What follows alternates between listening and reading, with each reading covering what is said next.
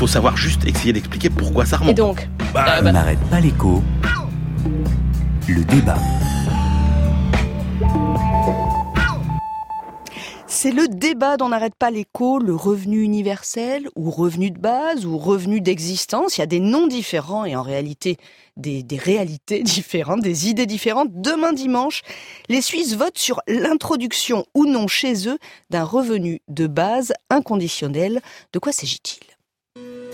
Les auteurs de l'initiative proposent un revenu de base de 2500 francs par mois pour chaque adulte, riche ou pauvre, vivant légalement en Suisse. Les salaires et les aides sociales seraient alors réduits.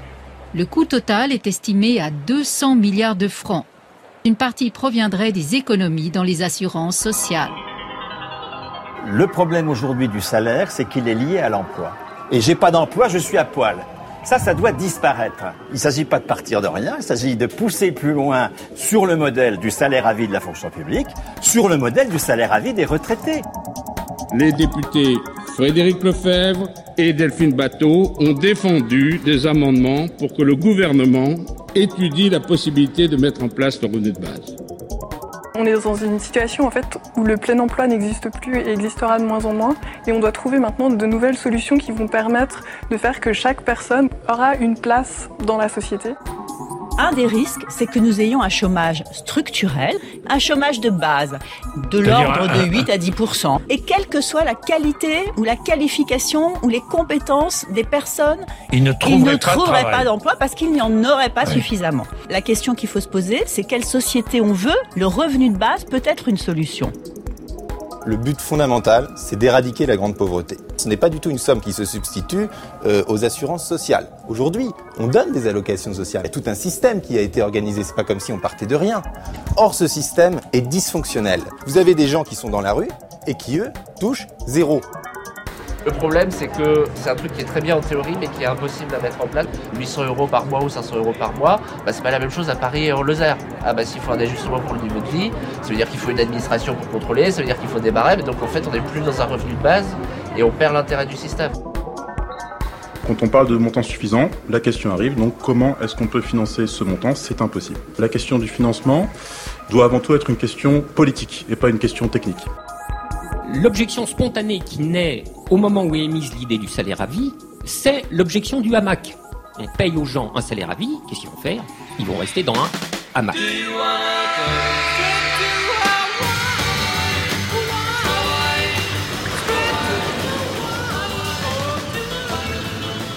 Oui, c'est un débat d'idées, un débat politique et économique, et ça n'est pas seulement un débat en Suisse. Nous avons entendu l'économiste Bernard Friot, le sénateur Jean Desessarts, nous avons entendu Anne-Béatrice Duparc du collectif suisse Basic Income Earth Network, nous avons entendu Nathalie Andrieux du Conseil national du numérique français, l'essayiste Gaspard Koenig, nous avons entendu le l'enseignant en économie partisan du revenu universel Baptiste Milondo et l'économiste Frédéric Lordon. Christian Chavagneux, je me tourne vers vous qui aimez les idées.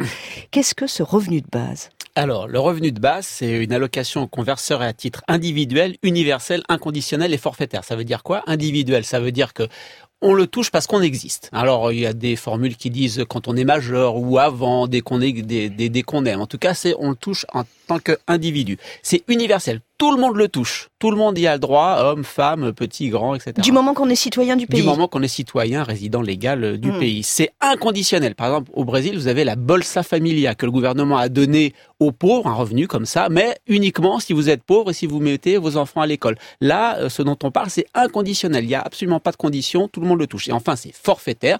On définit le montant, et bien sûr, ça fait partie du débat. Quel montant?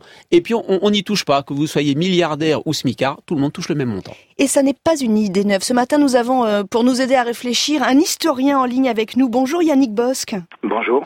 Vous êtes maître de conférence à l'université de Rouen, un spécialiste de la Révolution euh, française. Dites-nous cette idée de, du revenu, euh, appelons-le universel, à quand faut-il la faire remonter? On peut la faire remonter euh, assez loin dès l'instant où les, euh, les penseurs ont essayé de réfléchir à ce que c'était qu'une société. On la trouve chez, chez Thomas More, mais euh, la manière de la, la, la, formuler avec cette idée d'inconditionnalité, d'universalité à laquelle était fait allusion, c'est Thomas Paine, hein, pendant la Révolution française. Et il écrit un livre qui s'appelle La justice agraire en 1797. C'est à ce moment-là où on a une formalisation assez précise hein, de ce principe d'allocation universelle. Et donc c'est une idée française hein?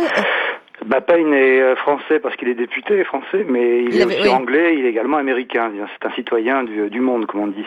Euh, Dites-nous, Yannick Bosque, est-ce que cette idée de revenu universel, dans l'histoire, elle, elle apparaît, elle disparaît régulièrement?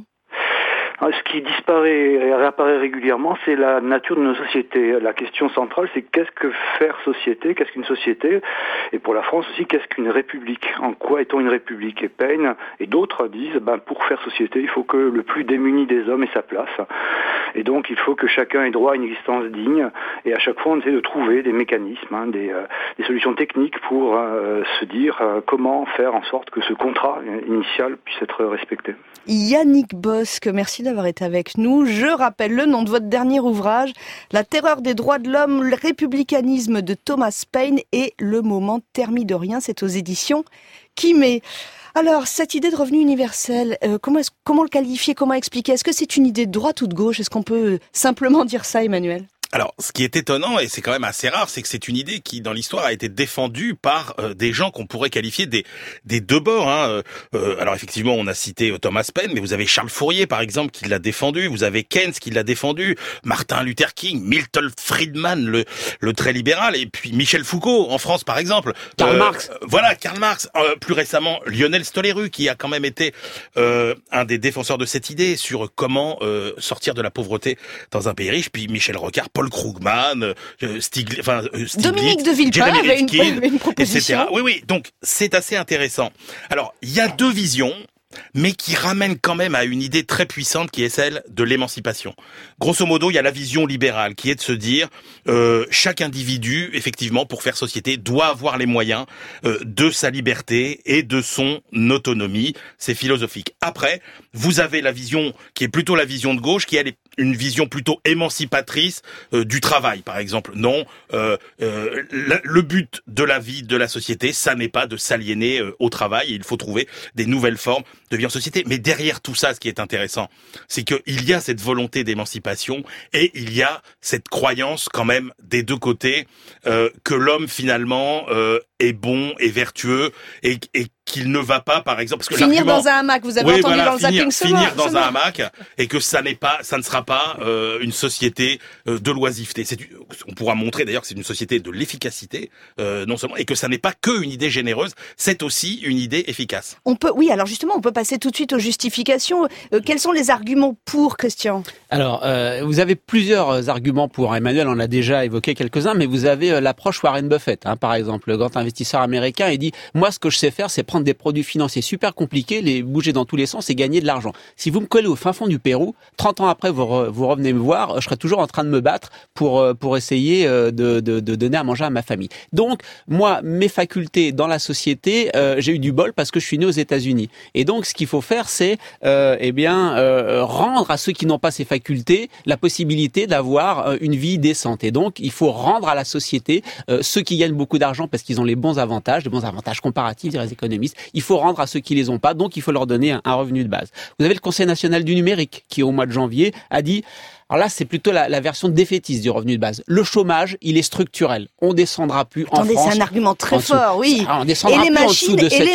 les machines, vont nous, remplacer. Donc, il n'y aura pas assez de boulot pour euh, à la fois donner du travail à tout le monde et donc tenir la demande. Donc, il faut qu'on donne un peu de pouvoir d'achat par un revenu universel. Ça, c'est la version très défaitiste, la justification défaitiste. Emmanuel l'a souligné. Il y a un penseur français qui s'appelle André Gortz qui a dit ah, un revenu universel, ça permet vraiment de refuser les mauvais jobs mal payés parce que du coup, j'aurais j'aurais de quoi vivre. Et puis, euh, et puis, euh, je peux vivre en dehors du travail. C'est l'aspect émancipateur. Et puis enfin, il y a euh, euh, bah, les pauvres avec le RSA. Aujourd'hui, on n'en pas assez, donc il nous faut un, un, revenu de base qui assure la dignité des gens. Et puis quand même, chez les libéraux, il n'y a pas que l'émancipation. Il y a aussi, on va sabrer toute la sécurité sociale parce que maintenant que vous avez un revenu, ça, vous n'avez avez plus besoin de protection. Donc ça, ça fait partie aussi des justifications dans le débat. Emmanuel Le Chypre. Oui, parce que en fait, il y a, diffé- alors, il y a différentes modalités, hein, des plus des plus simples jusqu'aux plus extrêmes. Les plus simples, c'est par exemple une unification des minima sociaux, effectivement. Et il y a toujours un arbitrage entre ce revenu universel et une partie des prestations sociales sur lesquelles on revient évidemment,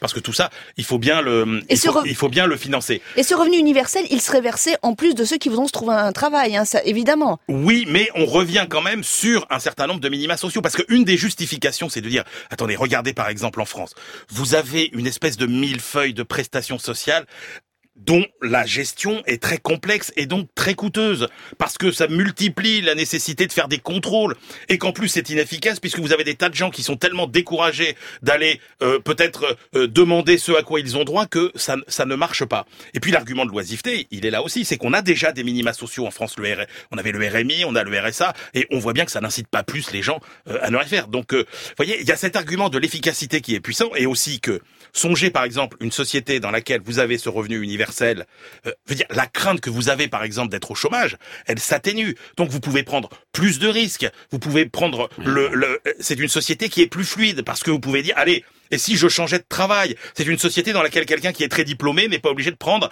un job euh, euh, qui est très en dessous de sa qualification juste pour survivre. Donc c'est peut être assez efficace aussi sur le plan économique. Alors j'entends ce que vous dites tous les deux. Toute la question quand même, il faut parler gros sous là. J'aurais de quoi vivre, a dit, Christian tout à l'heure. Non, on est quand même en train de parler. En Suisse, ils sont à 2500 francs suisses hein, de revenus euh, de base inconditionnels. Le niveau de pauvreté en Suisse, ils l'ont mis à 2200 francs suisses.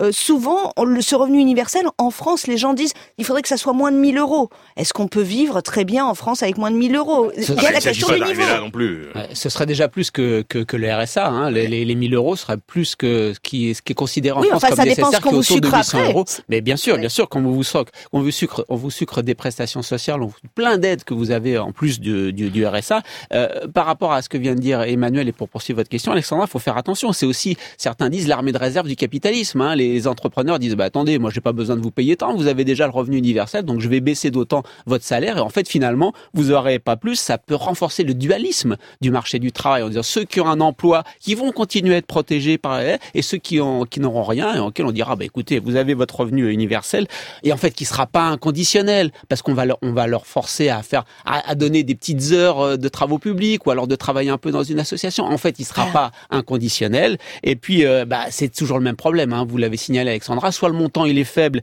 et à ce moment-là, ça change pas grand-chose. Soit le montant il est très fort. À ce moment-là, faut sabrer complètement la protection sociale et c'est ce que veulent les libéraux. Oui, c'est tout le, c'est toute la question de est-ce que ce revenu de base inconditionnel, ce revenu de base, c'est une façon de, de mettre des rustines sur le système ou est-ce que c'est une façon de transformer complètement le système hein? C'est, c'est vraiment euh, la question de fond. Bah, il y, a, y a des questions, euh, honnêtement, il y a des questions pratiques hein, qu'on a déjà évoquées sur le fait que c'est quand même euh, d'une certaine euh, simplicité et qui fait qu'il y a quand même une certaine efficacité. Après, euh, il y a des questions auxquelles on ne peut pas échapper et que Christian a déjà évoquées sur euh, tous les bouleversements qui se préparent euh, dans le monde du travail, le monde dans lequel la frontière entre l'inactivité et différentes formes d'activité, différentes formes de rémunération de cette activité est de plus en plus floue.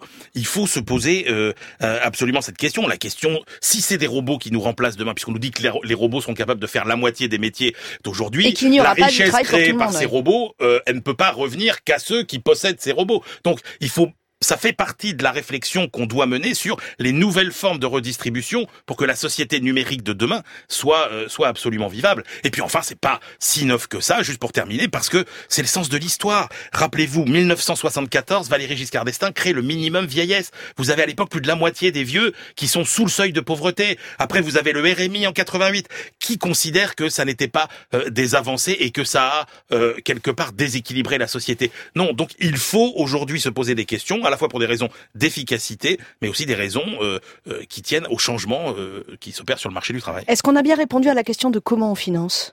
Euh, non, pas encore, parce que justement, si l'idée en général est généreuse et permet de changer complètement de modèle, les modalités pratiques de, de mise en œuvre, elles sont pas du tout euh, établies. Euh, le seul mode de financement qui est avancé aujourd'hui, c'est on taille dans la protection sociale.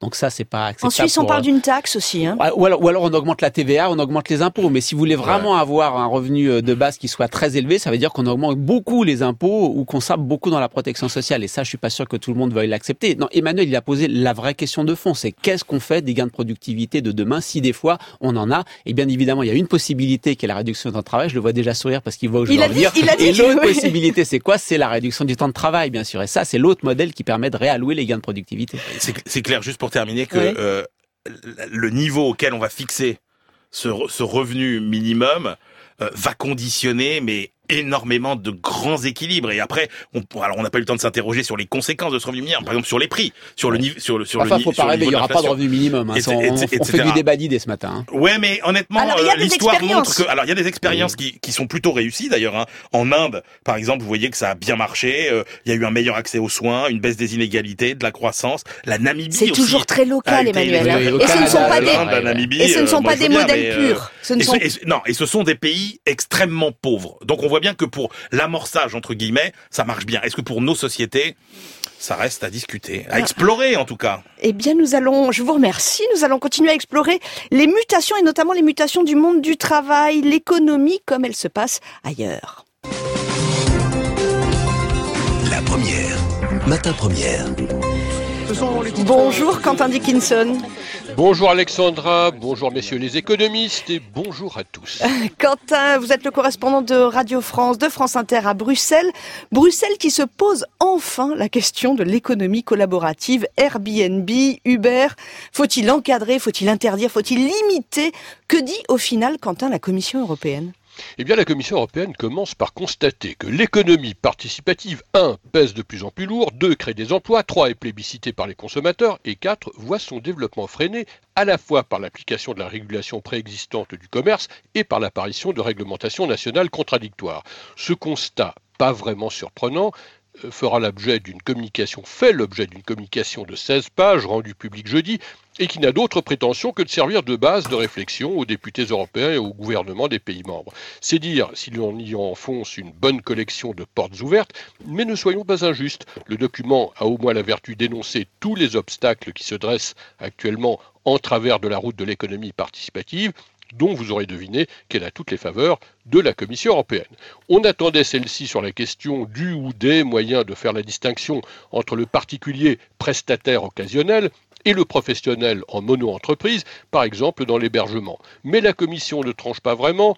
Elle se borne à relever que certains des pays qui ont pris la peine de réglementer, une minorité à l'heure actuelle, se fondent sur le nombre annuel de nuitées, alors que d'autres distinguent le domicile principal du prestataire de toute autre résidence dont celui-ci disposerait. Voilà pourquoi une réglementation cadre européenne serait indispensable, est-il répété, pour des activités qui s'affranchissent en effet des frontières.